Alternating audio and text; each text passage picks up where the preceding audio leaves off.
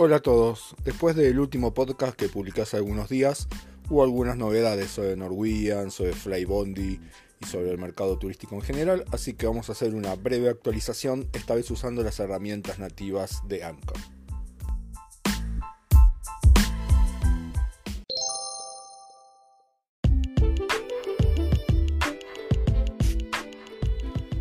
La primera novedad interesante es sobre Norwegian. Hubo unas cuantas publicaciones, en particular desde España, en el último fin de semana, que hablaron sobre una inminente quiebra de la aerolínea noruega debido a los vencimientos de deuda que se van a dar a principios del año que viene, que es en realidad de muy pocos días.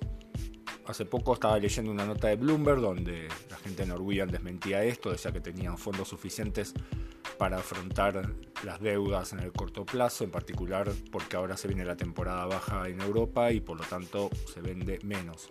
Hay varios problemas por lo que está pasando en Norwegian, entre ellos el tema de la ocupación de los vuelos, que tiene varios aviones que no están funcionando y que están en reparaciones, y que encima tuvieron este problema en Gatwick provocado por los drones. Gatwick es el principal aeropuerto que usa Norwegian en Reino Unido y ahí tuvieron que cancelar un montón de vuelos y de hecho hasta tuvieron que alquilar una 380, que es el avión de pasajeros, el avión comercial más grande del mundo, para poder traer los pasajeros que habían quedado varados en New York, lo cual obviamente tiene un impacto importante en las finanzas de la compañía.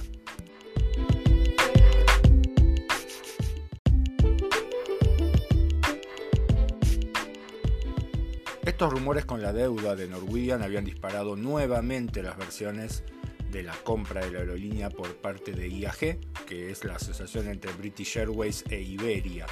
Es interesante porque para la mayor parte de los analistas que estuve leyendo, la compra tiene bastante sentido, en particular primero porque complementa las rutas que tienen ambas compañías, pero porque además en cierta medida les permite eliminar la amenaza que han tenido en los vuelos de larga distancia de bajo costo. Recordemos que IAG creó una compañía nueva que se llama Level, justamente para comenzar a atender estos vuelos largos hacia Estados Unidos y hacia Argentina en particular.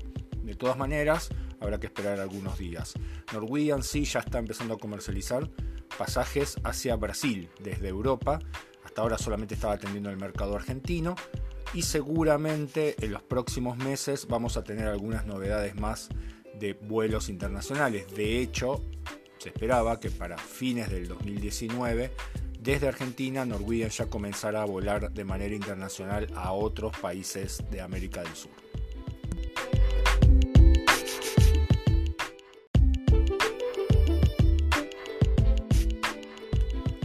Apenas tres días después del vuelo inaugural Asunción del Paraguay, y que les contamos en el episodio anterior del podcast, Flybondi tuvo una serie de novedades, entre ellas la más importante es la salida de Julian Cook como CEO de la compañía y pasa a ser vicepresidente de la compañía. Las razones del cambio, al menos en las gacetillas de prensa, era comenzar a ocuparse de salir de la operación diaria y empezar a ocuparse de temas más globales.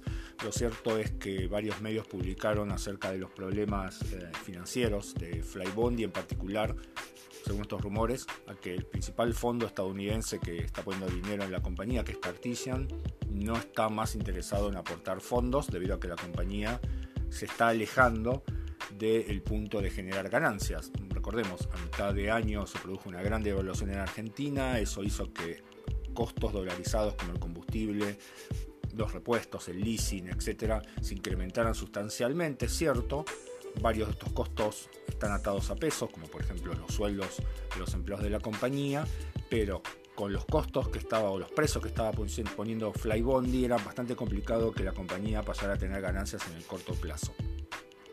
Ah, ahora habrá que ver si esta salida afecta alguno de los planes eh, más cercanos.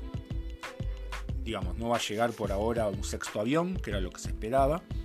Había, nos habían dicho que iba a haber nuevos anuncios de rutas para los primeros días de enero, en particular algunas provincias donde todavía Flybondi no está llegando. Se abre un paréntesis ahora a partir de esta salida un poco sorpresiva, porque la verdad que tres días antes nosotros viajamos con ellos y no había ningún rumor al respecto, así que la salida fue bastante sorpresiva, sobre todo considerando que ese mismo jueves comenzaban las rutas de desde Córdoba desde Buenos Aires a Punta del Este, con lo cual digo, ese día iba a estar bastante cubierto para Flybondi, sin embargo, fue el día en que se dio la salida como CEO de Julian Cook.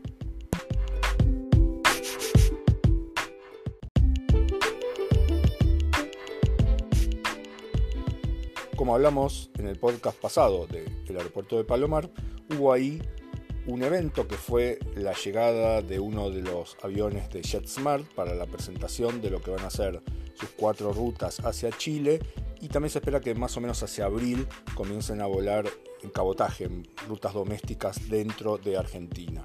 Con lo cual digo, van a agregar bastante competencia a Norwegian y a Flybondi especialmente, que es por ahora la única aerolínea que estaba volando desde el Palomar. De todas maneras, seguramente 2019 va a ser bastante diferente a este año. Tal vez veamos menos anuncios de nuevas rutas, pero más foco en la ocupación de los aviones y en la rentabilidad de las aerolíneas.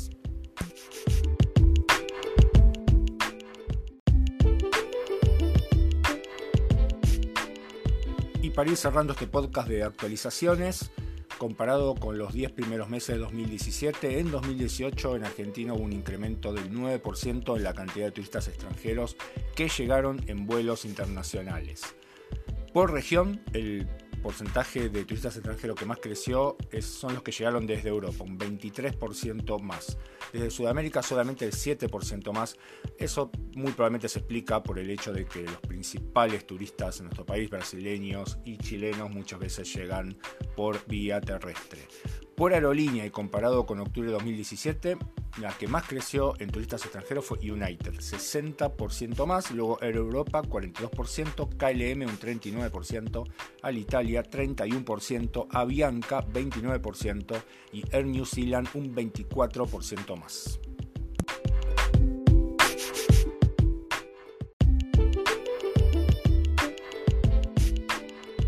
Todos los lunes lanzamos el newsletter de Blog de Viajes. Si quieren suscribirse, simplemente tienen que ir a blogdeviajes.com.ar barra newsletter. Nos escuchamos en los próximos días.